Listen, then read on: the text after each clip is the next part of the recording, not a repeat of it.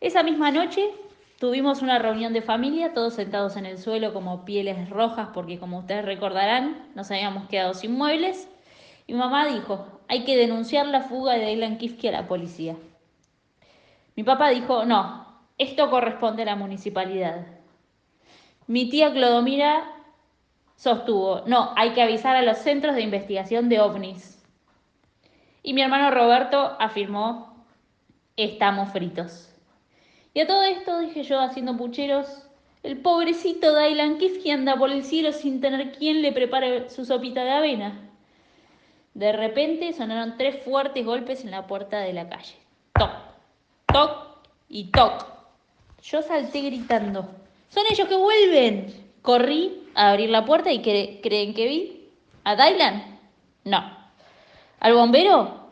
No. Vi a un gran bombero enorme con unos bigotes como manubrios de bicicleta, con una chaqueta llena de condecoraciones, medallas, galones y charreteras, cordones y escarapelas. El gran bombero me hizo la veña y se presentó. Soy capitán de los bomberos. Cataplín, cataplín, caraplero. Yo también le hice la veña y bastante alarmada le pregunté qué deseaba y me contestó solemnemente, se me ha perdido un bombero en el fondo del jardín. ¿Un bombero? dije yo haciéndome la distraída. ¿Qué bombero? Hoy al tomar el desayuno le conté los conté a todos y faltaba uno. Ah, sí, señor capitán, le contesté poniéndome colorada. Sí, un bombero estuvo por aquí, pero me parece que salió a dar una vuelta. No, no, yo estoy convencido que usted lo tiene escondido, insistió el capitán. Yo lo hice pasar para que revisara la casa ante la mirada atónita de toda mi familia el capitán miró adentro de la heladera, detrás de las macetas y debajo de la alfombra. Claro, ni rastros del bombero. Entonces el capitán me miró arrugando las cejas y dijo, ahora póngase el sombrero que la llevaré en tranvía hasta la comisaría porque me robó un bombero. ¿Se imaginan qué barbaridad? ¿Presa yo? ¿Ladrona yo? Quise protestar, pero me miraba tan fijo que me puse el sombrero sin chistar. Me despedí de mi familia y salí con el capitán que una vez en la calle me llevó de la manito hasta la parada del ómnibus. Llegamos por fin a la comisaría y nos atendió un comisario azul que, por suerte, era muy simpático. Yo temblaba de miedo. Bueno, el capitán hizo la denuncia y señalándome con el dedo le contó al comisario que yo le había robado un bombero. Pero no es cierto, señor comisario, protesté yo. Y nos pusimos a discutir los tres a la vez. Los cuatro, mejor dicho, porque había alguien más. Un loro. El loro del comisario que, para colmo de males, lo único que sabía decir era, estamos fritos, estamos fritos, estamos fritos, estamos fritos. Como si yo necesitara volver a oír esa frase. A todo esto, el capitán había sacado un pañuelito de la botamanga y lloraba como un loco por su bombero perdido. Bueno, señorita, me dijo el comisario, devuelva al bombero y aquí no pasó nada. Pero si yo no lo tengo, señor comisario, ¿no le digo que el bombero se fue a pasear? Bueno, entonces dígame a dónde se fue a pasear, que yo lo mando a buscar enseguida con mis tres vigilantes.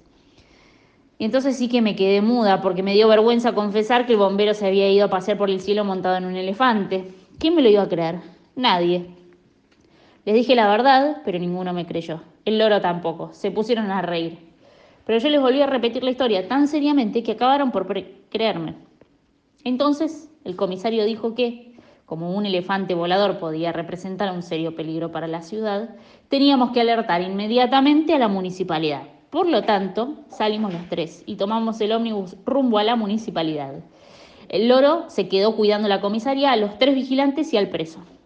Yo estaba muy contenta porque no me habían metido en la cárcel, de modo que por el camino le compré un helado al capitán y un globo al comisario. Llegamos a la municipalidad y nos atendió el secretario del secretario del secretario del secretario del secretario del intendente. Y muchas horas después nos recibió el intendente en persona, que vestía una preciosa levita verde, una galera de cartón y un enorme reloj de latita sobre la barriga. Nos atendió con mucha amabilidad y nos hizo sentar en tres sillitas de oro. Le contamos toda la historia y el intendente se mostró muy sorprendido y afligido. Enseguida se hizo traer un enorme plano de la ciudad de Buenos Aires y me dijo que marcara con el dedo el lugar aproximado donde podía sobrevolar en ese momento Dylan Kifke y el bombero.